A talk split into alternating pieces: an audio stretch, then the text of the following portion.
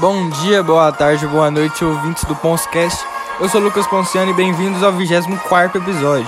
Hoje falar da volta da Liga Nacional de Futsal na última semana, Grande Prêmio de Portugal no próximo domingo, que temporada sensacional da Fórmula 1, UFC 200, 261 em Jacksonville, volta do público, lesão grave, três nocautes, fantástico, muito NBA, os melhores da semana nas duas conferências, Luca Doncic e Bradley Bill evoluindo suas franquias, Anthony Davis de volta, uma passada sobre a classificação e tudo o que pode acontecer na liga.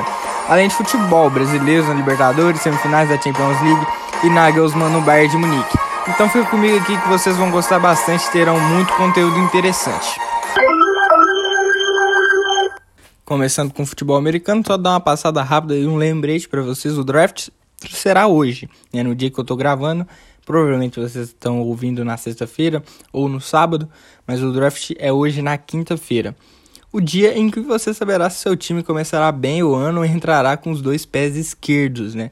Mas como o, recruta o recrutamento só termina no domingo, no próximo podcast eu trago tudo o que de melhor rolou e o que pode rolar em relação à melhoria de algumas franquias. Lembrando que na semana passada eu fiz um podcast falando, falei muito mesmo sobre os principais jogadores que estão envolvidos nesse draft, né? Os principais talentos de várias posições, da maior, de todas as posições praticamente que compõem o futebol americano.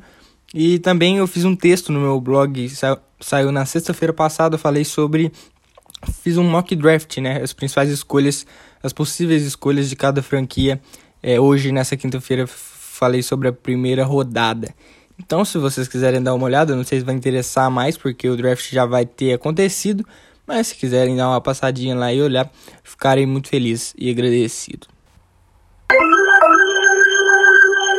A Liga Nacional de Futsal retornou na última sexta-feira, final, finalmente, né? Desde dezembro, sem assistir o alto nível do futsal mundial, a estrutura da competição continua praticamente a mesma da última temporada. Três grupos separados por regiões para diminuir o deslocamento por conta da pandemia, todos os jogos sem público, com turno e retorno dentro das chaves. Depois disso, a competição ruma aos playoffs e as finais, que deve acontecer em dezembro. São dois grupos com sete times e outro com oito.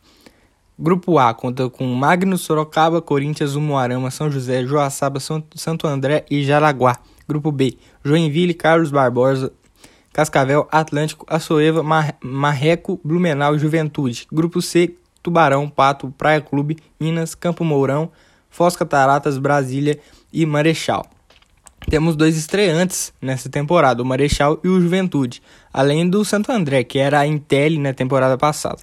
Magno Sorocaba é o atual é, campeão da competição e vai em busca de mais um caneco. Venceu no ano passado de maneira invicta, algo que nunca aconteceu na história da liga, e terá muitos protocolos contra a Covid novamente. Os testes ficam a cargo de cada equipe, elas que escolhem se querem fazer ou não.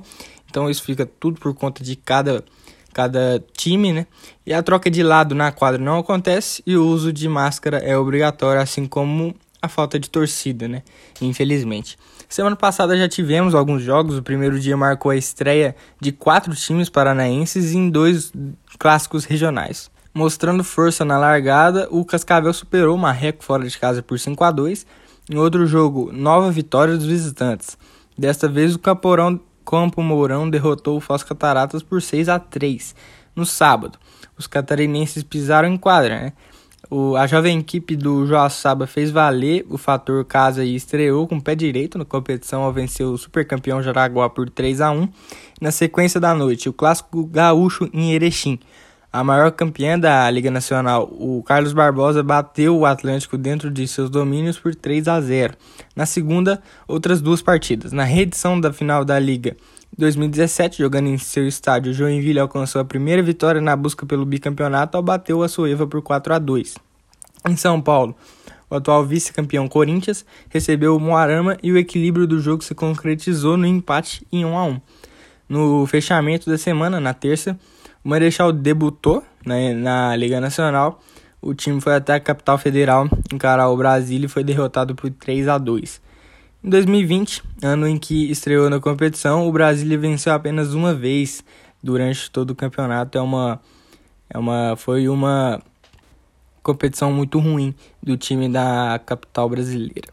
Eu convido vocês a assistirem a Liga Nacional. É muito legal de ver futsal.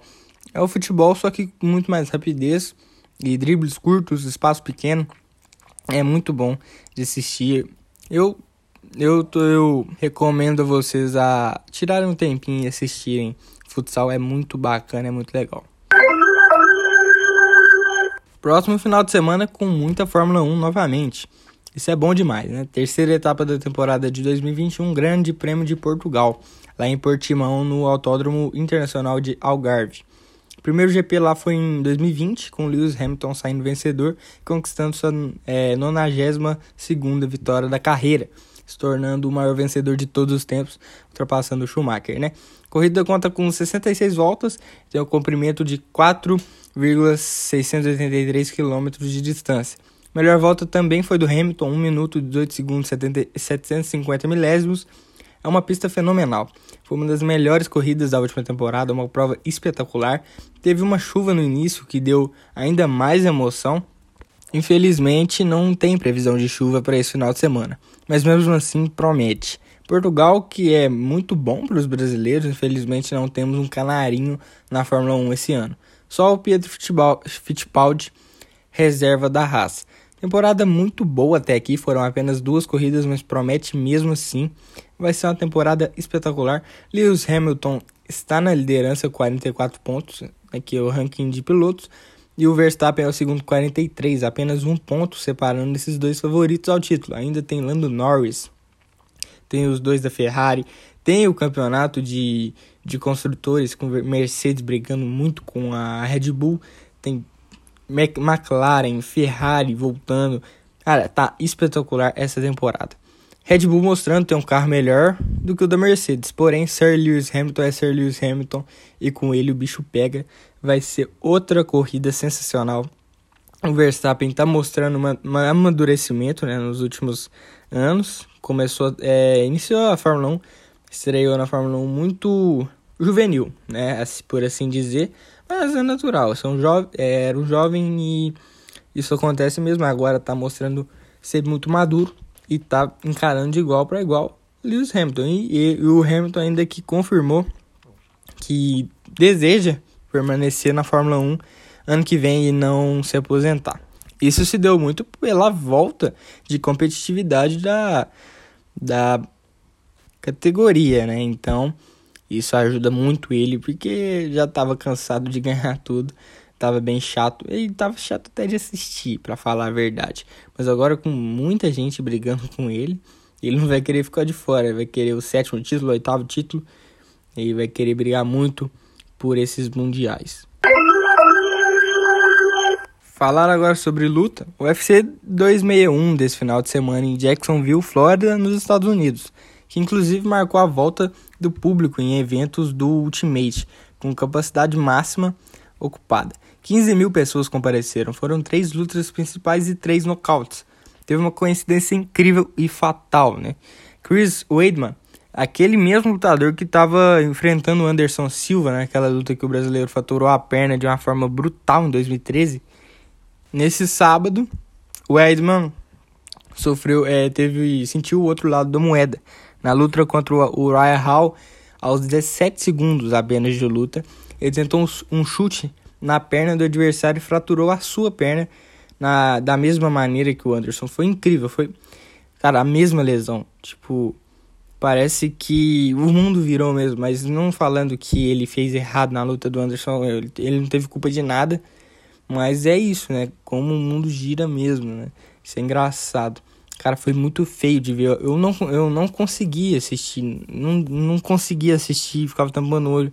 Porque é muito feio. Aquilo eu achei impressionante. Me dá um, então, me deu até um negócio, um negócio de assistir assim.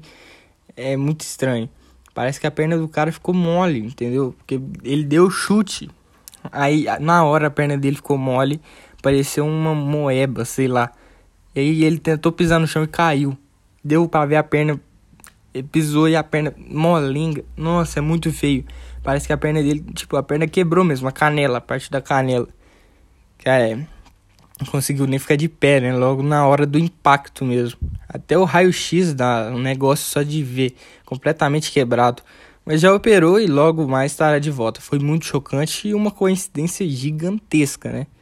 Ainda no card, Camaro Usman nocauteou o Jorge Masvidal e manteve o cinturão dos meio-médios, até, que é até 60, 77 quilos. Essa foi a principal luta da noite. Usman acabou com o duelo aos 1 minuto e 2 segundos do segundo round, com um direito de um direto de direita fantástico. Foi a quarta defesa de cinturão do nigeriano. Durante o duelo, Masvidal ficou provocando e debochando o campeão, assim como durante toda a semana. Mas ele não riu no final. Quem riu foi o Camaro, que conseguiu fazer uma luta melhor, defendendo mais os ataques do adversário. E no segundo round, ele acabou com o Masvidal. Em outra disputa de cinturão, Rose Namayunas nocauteou Eli Zhang e recuperou o cinturão do peso palha, que é até 52 quilos. Depois de perder o título cerca de dois anos atrás para a brasileira Jéssica Batistaca, a americana nocauteou a chinesa com um chute alto perfeito a 1 minuto e 18 segundos do primeiro round. Foi a primeira derrota da Zhang no UFC, que até foi mais precisa nos golpes, porém não teve contundência e não se defendeu depois do golpe da americana. O árbitro assim decretou o fim do combate. A chinesa reclamou muito da decisão do juiz, mas na minha opinião foi bem válido essa decisão da arbitragem que acertou, né? Outra luta da noite foi, e a última que eu vou comentar aqui foi entre a Valentina Tchevchenko e a Jéssica Batistaca, né, que eu comentei. A Valentina nocauteou a brasileira aos 3 minutos e 19 segundos do segundo round e permaneceu com o cinturão do peso mosca, até 57 quilos. Luta extremamente dominada pela Valentina, não tomou conhecimento da paranaense, tentou levar para o chão várias vezes e conseguia, né, tentou usar muito o jiu-jitsu, estava conectando mais golpes e a estratégia deu certo, de mais agressividade. Foi a quinta defesa de cinturão bem sucedida da atleta do Kirguistão, é o país onde a Tchevchenko nasceu. Para falar do basquetinho, né, esporte que a gente tanto ama. Melhores da semana, no Oeste, Luca Doncic. Teve médias de 28.7 pontos, 8.7 rebotes, 8.5 assistências, 45% de arremessos de quadra, 33.4% arremessos de 3 pontos. O que jogou o Eslovênia essa semana foi espetacular. Que amador temos a chance de assistir em quadra, né, comandando o Dallas Mavericks e melhorando significativamente temporada por temporada. O homem não brinca em serviço, decidindo a parada para os Mavericks e colocando a franquia em posição de sair do play-in sair do play-in que eu falo é subir ainda mais e não correr risco de participar do play-in. Que, como ele mesmo disse, é horrível. A franquia luta a temporada toda, conquista uma boa sétima posição e ainda tem que enfrentar um ou dois jogos únicos contra um oitavo, nono ou décimo. Podem estar em ascensão, algo que não conseguiram durante o restante da temporada. É bem injusto, né? Eu vejo da mesma maneira que o Doncic é muito injusto esse formato, mas o que que não é injusto no esporte, né? É porque, sei lá, né? É bem estranho isso que, que a liga arrumou, porque a franquia pode ter jogado jogos péssimos durante toda a temporada, chegou no final, teve uma ascensão, conseguiu vencer 10, 15 jogos seguidos e ficou em décimo. Aí vai jogar contra o nono e ganha, porque o nono não tava ali, meia boca. E aí vai jogar contra o perdedor do sétimo contra o oitavo, que pode ser um time que também tá ali meia boca, mas tá melhor. Teve melhor durante toda a temporada. Então não premia regularidade, premia momento, né? Sei lá, não sei sobre isso, mas eu, eu concordo com o Doncic. O ex-Real Madrid sabe conduzir tão bem o Dallas que pareceu que parece que a franquia melhorou bem, bem mais da última temporada para essa. E isso não aconteceu, é praticamente a mesma coisa, mas Doncic desequilibra. É bola na mão dele do, e do Jalen Brunson, substituto imediato do esloveno. O negócio é bola na mão dos armadores e eles têm sempre que saber de dar o ritmo em quadra. Ambos fazem isso muito bem. Quando estão com a bola, chamam muita atenção da defesa e requerem dobras. Falando nisso, tem que destacar o que fez Doncic contra o Lakers essa semana. Pareceu muito confortável recebendo dobras. Ele mesmo afirmou isso, porque quando estava no Real Madrid rece sempre recebia dobras. E como a quadra era mais estreita, não sei o que, que eles fazem ali na quadra, mas ela é bem é mais é, diferente da da NBA. O armador deita e rola na Liga Americana, porque mais espaço, né? Tem uma visão de jogo sensacional. Deu para ver isso de perto contra os Lakers, né? Conseguindo conectar atletas mesmo ninguém vendo nenhum espaço que ele pudesse colocar aquela bola. Quando ele parte para cima da cesta, ninguém sabe o que, é que ele vai fazer. Nem ele sabe direito, né? É um dos únicos jogadores da liga que não precisa pensar antes de, de atacar. Como parece que ele tá sempre em câmera lenta, o camisa 77 resolve o que vai fazer durante o movimento. Então é, não tem como marcar, não tem como prever o que ele vai fazer, é uma coisa de maluco. É, pode tanto pegar uma defesa em, com rotação bagunçada e meter o floater, quando infiltrar em direção à cesta e fazer uma bandeja. Ou infiltrar em direção ao aro e dar um passe magistral para trás em direção ao jogador livre. Esse cara é incrível, sabe sempre onde todo mundo está posicionado em quadra, sempre, sem exceção. Fora que melhorou muito o arremesso de média distância, a mecânica dos arremessos do perímetro e o jogo de post dentro do garrafão, mesmo não tendo um bom atleticismo. É um dos melhores playmakers da história da NBA, mesmo com seus 22 anos. E quando os dois armadores recebem as dobras, outro jogador fica livre, normalmente na zona do perímetro. Arremesso que os Mavericks aproveitam bastante, tem um ótimo volume nesses arremessos, acertam bastante, mas tem um aproveitamento consideravelmente bom, 35,7%. Os outros jogadores sabem o que fazer sem a bola também. Rodam uma excelente movimentação dentro e fora do garrafão, o ataque tem uma variação extremamente forte, mas a defesa continua debilitada, e isso não é de hoje. Foi responsável por algumas derrotas da equipe na temporada, e isso precisa ser ajeitado se o objetivo for continuar na zona de play-in. Hoje estão em sexto, ou até brigar por mando de quadra nos playoffs, que seria entre os quatro primeiros colocados do Oeste. No leste, o melhor da melhor jogador foi Bradley Bill, 31,2 pontos, 5,7 rebotes, 3 assistências, 49,8% de arremesso de quadra, 56,2% em arremessos de 3 pontos.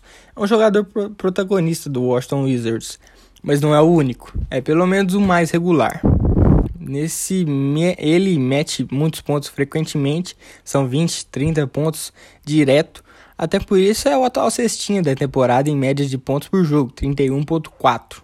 Ninguém passa ele. Só o Curry tá atrás com 30 pouco alguma, ponto alguma coisa, não me lembro agora.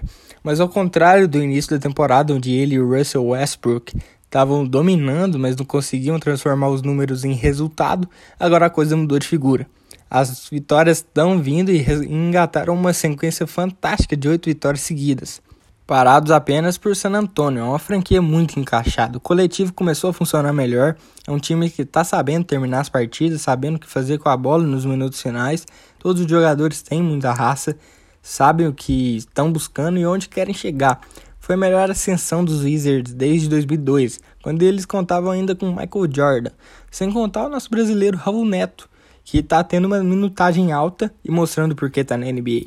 É um jogador extremamente regular e versátil pega rebotes mesmo tendo uma altura não tão elevada, assiste muito bem, sabe sempre como colocar os companheiros em melhores posições, além de contribuir bem nas pontuações, mesmo quando ficam com menos de 10 pontos. Ela ajudou em momentos decisivos, buscando arremesso de 3 pontos acertando, fora os, fora os seus roubos de bola, fazendo uma ligação muito rápida entre ataque e defesa depois do bote.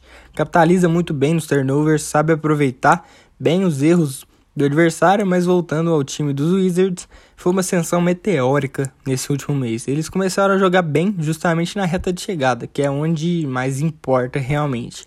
Faltam cerca de 11 jogos, 10 jogos para o fim da temporada, e a franquia está hoje na décima posição da Conferência Leste, em posição de play-in. Se continuar nessa fase absurda, eles garantem o play-in e vão assustar muito os primeiros colocados da conferência, seja Brooklyn como Filadélfia. Mas não posso falar dos Wizards sem falar de Westbrook, principal aquisição do time na free agency e que está arrebentando a boca do balão na capital americana. Essa troca né, com o Houston Rockets não foi bom só para a franquia da capital americana, como foi bom também para o Westbrook. É, se colocamos, colocando novamente como o senhor triple-double. É estatística alta todo jogo, falta cerca de 5 triple-doubles para ele alcançar Oscar Robertson como o maior do quesito na história da NBA. É uma coisa absurda. Lembrando, para quem não sabe, o triple-double é quando um jogador atinge mais de 10 pontos em três estatísticas, como pontos, rebotes e assistência, que é o mais comum, mas pode também atingir pontos, rebotes, roubo de bola, pontos, rebotes e tocos, pontos, assistências e tocos. É, varia muito. Tem jogador até que conseguiu quatro, é, quadruple-double, né? Como eu falo. Mas é muito raro. Triple-double também é bem raro mas o mais comum é o double-double, que é dois com mais de 10 pontos. Mais de 10, mais de 10 em duas estatísticas, né? Mais comum é pontos e, e rebotes. 10 pontos e 10 rebotes, por exemplo. E o Russell joga muita bola. O pessoal reclama muito dele, falando que ele não tem QI de basquete, que ele nunca venceu um anel da NBA. Isso pode ser verdade, mas a questão é que em uma temporada só o melhor time vai ser campeão, só um vai ser então é natural sim grandes jogadores terminarem a carreira sem anel. De 32 franquias, só uma vai sair feliz ao fim da temporada. São pouquíssimos jogadores que conseguem a honraria. E quem não consegue não significa que ele é um jogador ruim. Muito pelo contrário. Olha aí John Stockton, Charles Barkley, Karl Malone, Allen Iverson, Steve Nash, Chris Paul tantas lendas que nunca venceram um campeonato. O Westbrook é um exímio jogador, joga muita bola. Nessa temporada está com média de 21.8 pontos, 11 rebotes e 11 assistências. Isso é um absurdo, é médias de triple doubles. Não é qualquer um que tem médias tão altas, de um triple double por jogo. Isso é extremamente difícil. Os números dele são, não estão inflamados. Quem fala isso é o hater do Westbrook. Não tem como o jogador ficar com números inflados carreira toda e em diversos times. O cara conquistou isso com muito trabalho. E ele já é um vencedor mesmo não tendo um anel. O Anthony Davis voltou pro Lakers, né? É, voltou nessa última, última semana contra o Dallas, ele voltou a atuar, finalmente, né? Tanto tempo fora, um mês ou mais, um mês e meio, acho que foi, sem, sem atuar pelo Lakers. E voltou ali, né? Na maciota, pouca minutagem, minutagem reduzida nos dois primeiros jogos contra Dallas mas ele vem evoluindo. Começou bem mal ali, errou muitos arremessos no primeiro jogo contra Dallas, no segundo também errou alguns, mas está evoluindo, está evoluindo. Tá, tá, por cada jogo ele está fazendo mais pontos, está tendo a minutagem uma importância maior cada jogo e acredito que isso vai ser fatal para o Lakers, vai ser muito importante. Sem contar que o LeBron James também tá voltando, né? Voltando da lesão do tornozelo, vai, é, acho que vai jogar aí próxima semana, início do mês que vem. Então, os dois voltando vai ser essencial pro Lakers, né? Porque o time de LA tá hoje na. Deixa eu dar uma olhada em qual posição que eles estão na Conferência Oeste. Estão na quinta posição. Quinta posição da conferência. E não é o ideal para um time do tamanho do Lakers, né? Vamos combinar. LeBron e Anthony Davis deixaram a franquia na segunda posição e eles afundaram para a quinta. E olha que o Dallas está no retrovisor e encostando demais no Lakers, assim como Portland na sétima posição. Então, se eles não ficarem espertos, capaz até do Lakers ir pro play-in. Mas ninguém vai querer enfrentar um Lakers no play-in, né? Além do mais com Anthony Davis e LeBron James de volta. Aí não tem pra ninguém. Mesmo com os dois voltando e o time indo pro play-in, pega qualquer um ali e arrebenta. Pode até pegar um, uma fase mais difícil nos playoffs, mas para mim continua sendo o favorito. LeBron e Davis voltando. Eles voltam, acho que vai faltar uns 8, 9 jogos. E tem muita chance de deixar o Lakers ali, pelo menos na zona de mando de quadra, que são os quatro primeiros. É ali onde hoje tem o Utah, Phoenix, Clippers e Denver. Acredito que ali eles ficam, ali o, Lake, o LeBron e o Anthony Davis conseguem deixar a franquia bem. Mas os dois são jogadores importantíssimos, né? Fazem a roda girar Lá em Los Angeles, mesmo eles tendo Dennis Schroeder, é, Andrew Drummond, que ajudaram bastante a franquia nesse tempo, mas não renderam tanto né, em número de vitórias, né? Não, não transformaram as boas atuações em vitórias. Mas acredito que com o AD e o LeBron e o King James voltando, essa coisa já muda.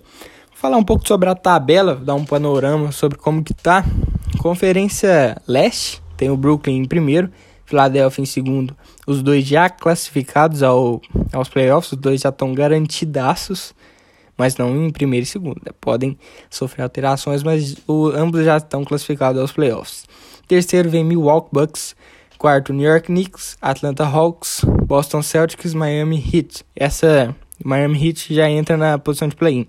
Play-in tem Miami Heat, Charlotte Hornets, Indiana Pacers e Washington Wizards. Aí os que não estão em classificação de playoffs são Chicago Bulls, Toronto Raptors, Cleveland Cavaliers, Orlando Magic e Detroit Pistons.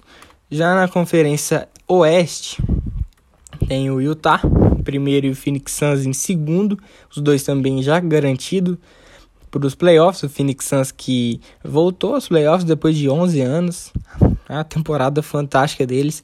Em terceiro vem o Clippers, Denver Nuggets, Los Angeles Lakers, Dallas Mavericks. Na zona de play-in tem Portland Trail Blazers, Memphis Grizzlies, San Antonio Spurs, Golden State Warriors. Fora da zona de playoff. New Orleans Pelicans, Sacramento Kings, Oklahoma City Thunder, Minnesota Timberwolves e Houston Rockets. Minnesota e Houston que já estão eliminados, os dois já não têm chance nenhuma de poderem ir para pós-temporada. Essa temporada que está sendo marcada por muitos jogadores bons, né, jogadores impactantes nas franquias, sofrendo muitas lesões, né? Comentei aqui sobre o Anthony Davis, LeBron James, tem também Jamal Murray, o James Harden, que hoje está machucado, o Kevin Durant, que se machucou também, Joel Embiid.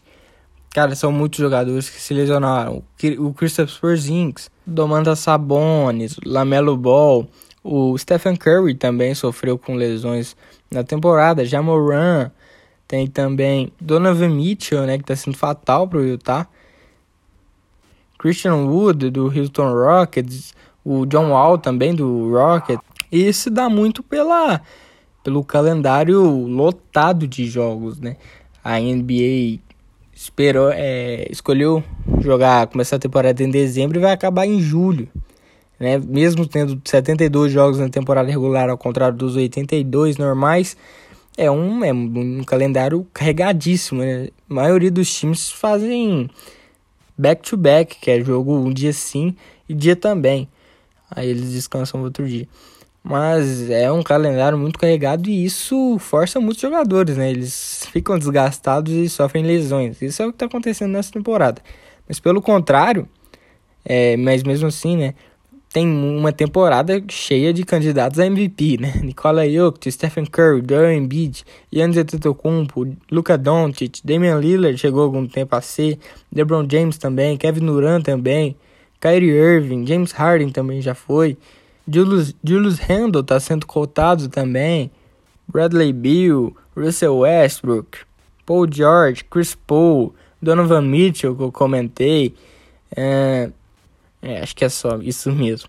Mas ao mesmo tempo que é uma temporada lotada de lesões dos principais jogadores, é uma temporada lotada de candidatos a MVP. E isso está sendo maravilhoso, porque há anos não tinha, não tinha isso né, na, na NBA está sendo fantástico acompanhar o desenvolvimento de cada franquia e a história a narrativa que está sendo tomada pela liga. Vou falar, vou falar um pouco sobre se terminasse hoje o que, que seria é, da NBA nos playoffs. Acho que eu já expliquei como é que vai ser o play-in, mas vou falar de novo. Do sétimo ao décimo disputam uma repescagem. O sétimo pega o oitavo, quem ganhar já vai para os playoffs, é, é jogo único. É, o sétimo e o oitavo disputam é, um jogo, jogo único. Quem ganhar fica com a sétima posição e se garante no playoff. O perdedor desse sétimo e oitavo vai enfrentar o vencedor do nono contra o décimo. Então, quem ganhar do nono contra o décimo pega o perdedor do sétimo contra o oitavo. Esse jogo vai definir o oitavo colocado que vai para os playoffs. E o oitavo pega o primeiro lugar da conferência, o sétimo pega o segundo. Hoje, Conferência Leste, o Brooklyn Nets pegaria o, o perdedor do oitavo, do nono contra o décimo. Acho que vai ser ruim falar isso. Vai pegar entre Miami, Charlotte, Indiana e Washington. O que, o que for ali o pior do. O segundo melhor desses quatro. Brooklyn pega. Vai ser uma disputa. Você acha que o Brooklyn vai querer evitar ali Miami e talvez Washington, que são os dois maiores, melhores times desse, desse grupo. E o Philadelphia também pegaria um desses quatro e é, o que for melhor dos quatro, né? Acredito que também Philadelphia queria evitar o Miami e o Washington, mas são dois. Brooklyn e Philadelphia são os dois melhores times da, do leste, não tem que ter medo de ninguém. Aí teria o, o Milwaukee enfrentando o Boston e o New York, New York Knicks enfrentando o Atlanta Hawks. Cara, só jogaço de qualidade máxima. É um espetáculo que teremos nos playoffs se isso acontecer de fato. Na Conferência Oeste, o Utah pegaria ali Portland, Memphis, San Antonio Golden, Golden State hoje, né, o segundo melhor desses quatro. E o Phoenix Suns pegaria o melhor desses quatro. Portland, Memphis, San Antonio e Golden State. Também os dois ele não tem que se preocupar com nada, são os dois melhores e se garantem com facilidade. Clippers pegaria o Dallas Mavericks, reeditando a primeira rodada de playoff da última temporada, onde teve muita briga, aquela bola de 3, 3 do Luka Doncic no estouro do, do cronômetro, foi algo coisa de louco, coisa de louco realmente. E o Denver Nuggets pegaria hoje o Lakers, que marcou a final da Conferência Oeste na última temporada. Outro confronto bem com a narrativa bem intensa, né? Então seria uma coisa fantástica esses playoffs. Sobre futebol agora, o Bayern de Munique, perto do nono campeonato da Bundesliga, Hans Flick saiu. Depois daquele desentendimento interno com o ex-jogador do Bayern, a situação ficou bem complicada. Vai sair da equipe ao fim da temporada e a esperança é de que ele assuma a seleção alemã, né, já que o Joachim Low vai deixar a seleção na depois da Eurocopa. Então na, o Hans Flick é o favorito a ocupar o lugar dele provavelmente vai ocupar. A própria confederação confirmou que queria muito o Hans Flick comandando a seleção. Quem foi contratado pelo Bayern para o lugar dele foi o Nagelsmann, Julian Nagelsmann, uma contratação excelente, 5 anos, e os rumores, os rumores indicam que envolve valores recordes, 25 milhões de euros, será o maior contrato de um treinador. Eu diria que vale a pena, até porque o sonho dele sempre foi ir para o Bayern. Nagelsmann nasceu na Baviera, onde fica Munique. Vai realizar seu sonho. O jovem treinador do RB Leipzig tem estilo de jogo, ideias, esquemas fantásticos é o cara de uma nova geração que vem por aí, mas agora a coisa vai mudar muito de figura. É uma diferença de expressão absurda. Se antes era surpresa o Leipzig chegar no G4, na final de Copa, semifinal de Champions, agora chega a ser obrigação, praticamente. Pelo menos o Deca Campeonato é dever de ganhar, senão será uma decepção. Pelo menos ele ainda tem com o Leipzig a chance de ganhar a Copa da Alemanha, que ele, pode, ele já pode sair de lá felizinho, né? Já sair com vantagem.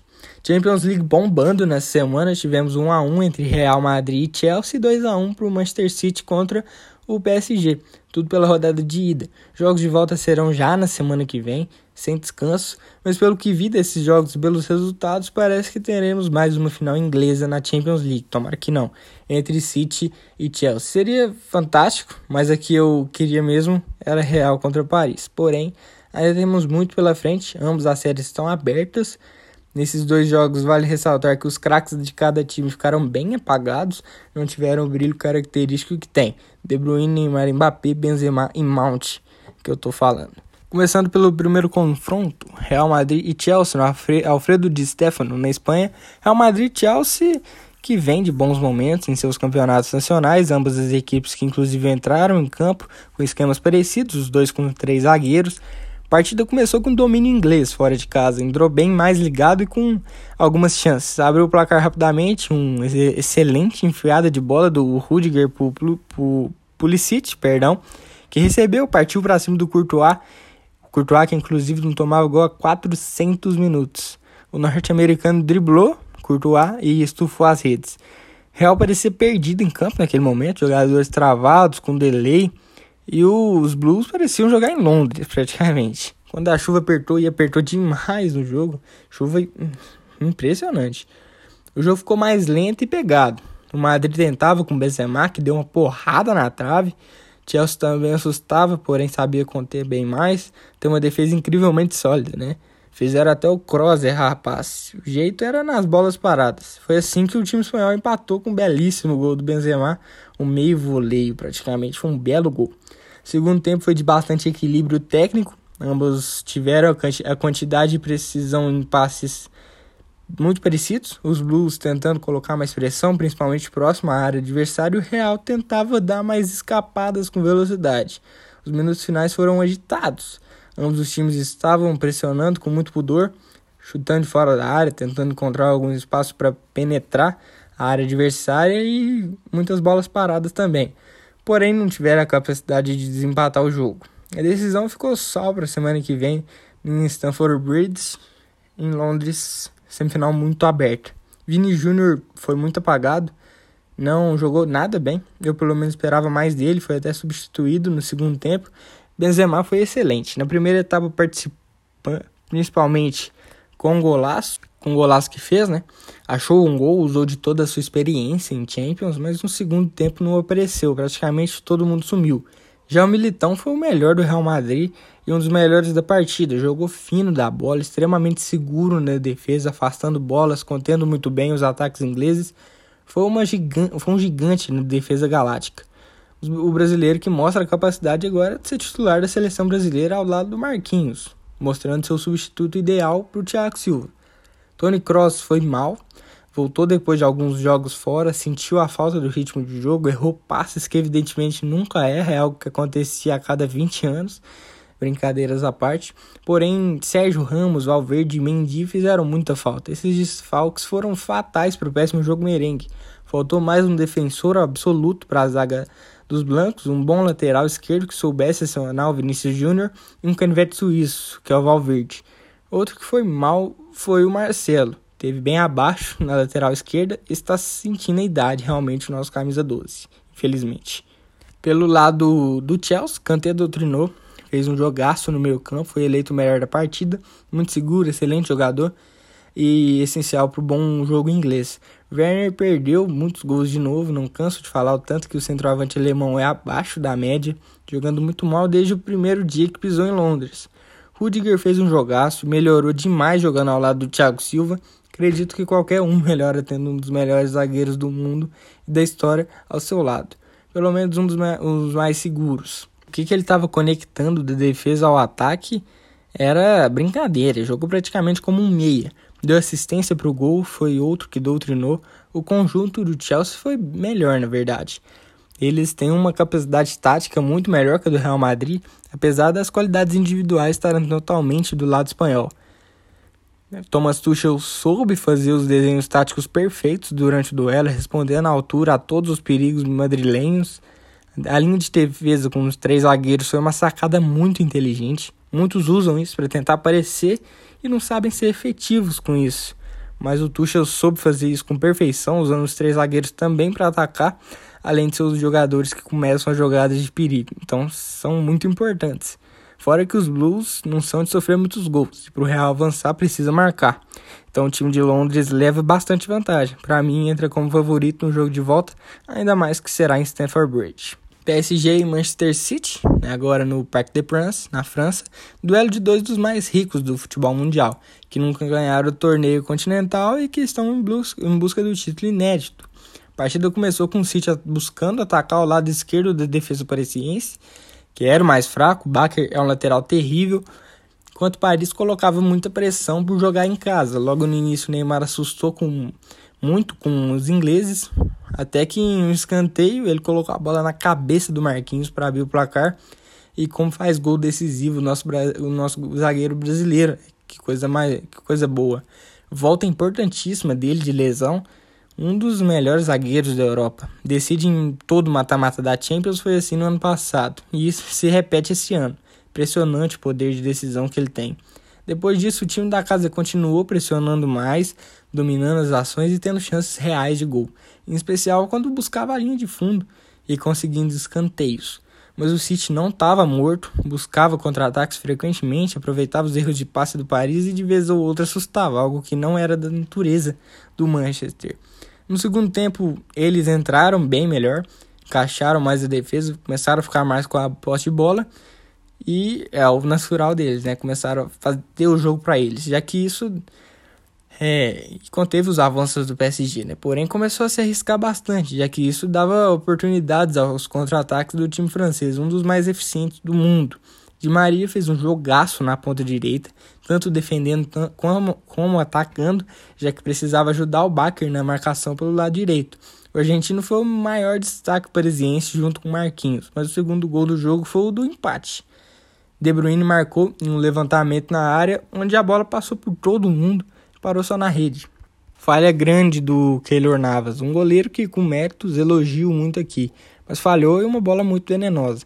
Pouco depois o City virou tudo o jogo, cresceu demais na etapa final. Marres marcou de falta em que a bola passou no meio da barreira. Como é que eles abriram essa barreira, cara?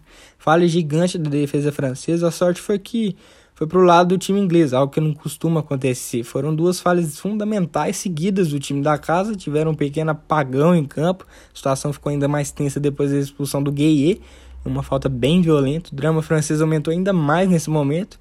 Tava, ele estava muito bem no meio-campo. Nos últimos minutos, a emoção tomou conta. Ficou bem muito pegado e aberto, ambos querendo o resultado, mas ficou por isso mesmo. O City leva vantagem excelente para a Inglaterra. Mbappé foi bem mal não mostrou seu artilheiro da temporada do time, não teve sequer um chute a gol, errou vários passes e teve erros bobos. Neymar foi muito bem no primeiro tempo, assustou demais, mas no segundo nem vimos a cor do craque, infelizmente. Aquela atadura de proteção no braço pode ter incomodado bem ele, não sei. Mas parece que sim. Aquilo pareceu incomodar bastante. Pode ter afetado seu desempenho. Eu também tô achando que esse negócio do Ney Day, cara, tá zicando demais. Vamos parar com isso aí. Zica gigante que isso tá dando. É melhor parar. Foi uma intensidade impressionante do PSG no primeiro tempo, mas precisa de mais estabilidade. Teve uma tremenda irregularidade. É um time muito dependente do Neymar e do Mbappé. Precisam deles para armar jogadas e ter criatividade. Como ambos decaíram no jogo, o time todo decaiu. Porém, o PSG focou mais no lado defensivo da bola. A maioria dos craques tra trabalhou contendo os adversários o Pochettino ele não soube trabalhar muito bem o PSG, porque é muito dependente dos craques, né? Isso não sei se é errado ou certo, porque quando os dois estão em alto nível dá muito certo, mas quando os dois decaem, como aconteceu, dá muito errado. Então, é um estilo de jogo perigoso, né? Porque depende só de dois jogadores, enquanto o time tem 11, né? É perigoso esse estilo de jogo. Segundo tempo, o time pareceu bem cansado, por isso o contra-ataque, que é uma arma tão eficiente do Paris, não estava dando certo. Do outro lado, o Marres fez uma excelente partida, não só pelo gol de falta, como colocou fogo na ponta onde estava atuando. De Bruyne, na minha opinião, não mereceu o melhor em campo, marcou o gol de empate, deu uma bicicleta perigosíssima, mas no todo não foi tão bem como costuma ser. O, o City soube aproveitar demais as falhas terríveis que o Paris teve, teve não soube capitalizar, soube capitalizar, né? Em um jogo de semifinal de Champions League, não dá para dar uma má nota dessa, umas má notas dessas, né? Porém, o time inglês me pareceu mais maduro, bem mais maduro, na verdade. Tendo malandragem, fazendo falta quando precisava, sabendo ser copeiro. Parece que criou uma casca depois das últimas edições de Champions.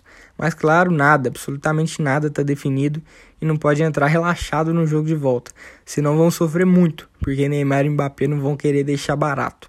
Eles querem mais que tudo vencer essa Liga dos Campeões. Podemos até falar que foi uma injustiça o resultado, eu concordo. PSG foi melhor na minha opinião, porém é aquilo, mas na vida, nada na vida é justo, absolutamente nada, e no futebol não é diferente.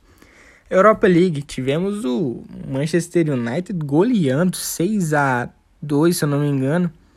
Deixa eu olhar aqui, 6 a 2 contra a Roma, doutrinando esse jogo de ida da semifinal em casa, né? No Old Trafford, provavelmente já garantiu a classificação para o final e o Real venceu 2 a 1 o Arsenal. É um pouco tenso aí a situação do Arsenal, vai ser difícil, mas vai jogar em casa no, no jogo de jogo de volta. Né? Então já tem, tem uma vantagem. Ainda falando sobre futebol europeu, os campeonatos nacionais estão chegando na reta final, e claro que mais adiante vou comentar bastante aqui, só não estou falando tanto pelo tempo do episódio, senão ficar, se ficar muito grande, sei que poucos vão querer ouvir. Mas quando tiver mais tempo, vou falar aqui. Semana que vem talvez eu comente, porque os nacionais estão na reta de chegada e o francês, espanhol, inglês, italiano e alemão estão muito intensos, tanto na briga pelo título como por vaga na Champions. Os brasileiros na Libertadores da semana ao todo foram bem melhor que na última. O Flamengo goleou o União La Calera, acho que é assim que fala, por 4 a 1 fez um jogaço o time carioca, Gabigol e Pedro principalmente. Que golaço, meteu, meteu queixada, hein? driblou uma galera e só deu uma cavada para matar o goleirão. Atlético Mineiro mostrou sua força coletiva e venceu a América de Cali por 2 a 1 com dificuldades. Hulk finalmente mostrou futebol, mesmo eu achando que ele é péssimo, não estava na Rússia e China à toa, se fosse bom estava na Europa. Mas voltando ao assunto. Palmeiras deu uma sacolada no Independente Del Valle. O treinador faz falta mesmo, né? O depois que o Miguel Ángel Ramírez saiu do time, tiveram uma decadência absurda. Mas o Verdão jogou muita bola, mostrou uma força técnica e tática mortal, 5 a 0 que pareceu jogo treino. Internacional foi outro que deu um baile 4 a 0 no Tashira, que fora os ameaços, jogo intenso e feroz do Inter, sem contestações. O único brasileiro que perdeu foi o Santos, 2 a 0 por Boca Juniors na Bomboneira. Duelo duríssimo, era complicado mesmo. Porém, foi um jogo ruim do Santos, bem abaixo para um vice-campeão de Libertadores. Fluminense também venceu 2 a 1 no Santa Fé, jogaço do Fluto, surpreendendo positivamente na Liberta. Tomara que continue assim e passe da fase de grupos, esse grupo difícil que tem pela frente. O único que ainda não jogou foi o São Paulo. Pega o Rentistas hoje e promete meter uma sacolada também é, semana bem boa para os brasileiros, né? Muito boa. Acho que por, por hoje é só. Infelizmente eu fico por aqui. Espero que tenham gostado desse episódio. Indique para os amigos que gostam de esportes, querem saber sempre das novidades desse mundo. Siga o programa nas mais diversas distribuidoras de áudio, Google, Web, Spotify, entre outros. Sei que dá bastante trabalho.